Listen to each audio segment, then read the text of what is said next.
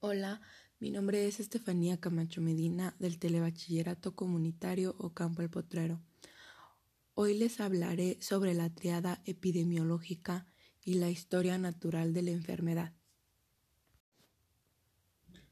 La triada epidemiológica está integrada por tres elementos que coinciden para el desarrollo de una enfermedad. Ellos son huésped, agente y medio. El huésped es el organismo vivo capaz de albergar en su interior a un agente patógeno. En nuestro caso, es el individuo que está siempre en contacto con agentes o factores que pueden enfermarlo y que están presentes en el medio donde vive el individuo. El agente es todo elemento capaz de albergar equilibrio con el medio y causa una enfermedad. Hay diferentes tipos de agentes como son el físico, químico, biológico y social. El físico se refiere a todas las temperaturas extremas y las radiaciones solares.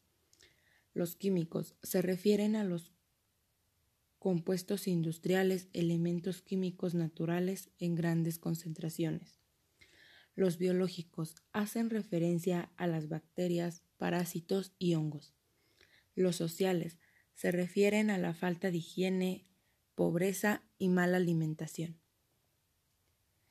El medio engloba las condiciones sobre las cuales los seres humanos no tienen control, como son el clima, la flora y la fauna, ya que todas las personas tienen diferentes formas de adaptarse al medio natural.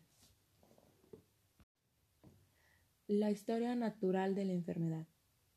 Para entender cómo se desarrolla una enfermedad implica conocer qué la provoca y comprender su evolución a la historia natural. Una enfermedad evoluciona de manera natural en tres etapas, las cuales son prepatogénica, patogénica y de revolución.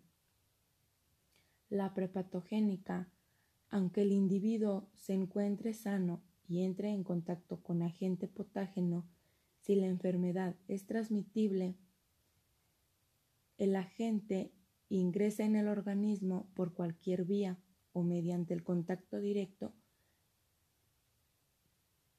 con una persona enferma. En la patogénica se manifiestan los síntomas característicos de la enfermedad en el huésped. Este se manifiesta por fatiga, orina y vómito. La de resolución engloba los acontecimientos propios de la enfermedad, que desencadena la curación total, la curación por secuelas y la muerte.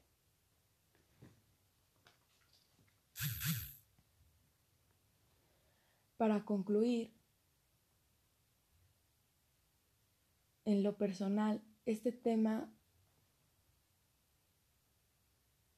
de los que hablé hoy me parecieron muy interesantes, ya que hablan de cosas similares y es algo sorprendente que con el mínimo contacto, ya sea con el medio ambiente o con la sociedad, uno puede contagiarse de virus sin darse cuenta, ya que en algunos casos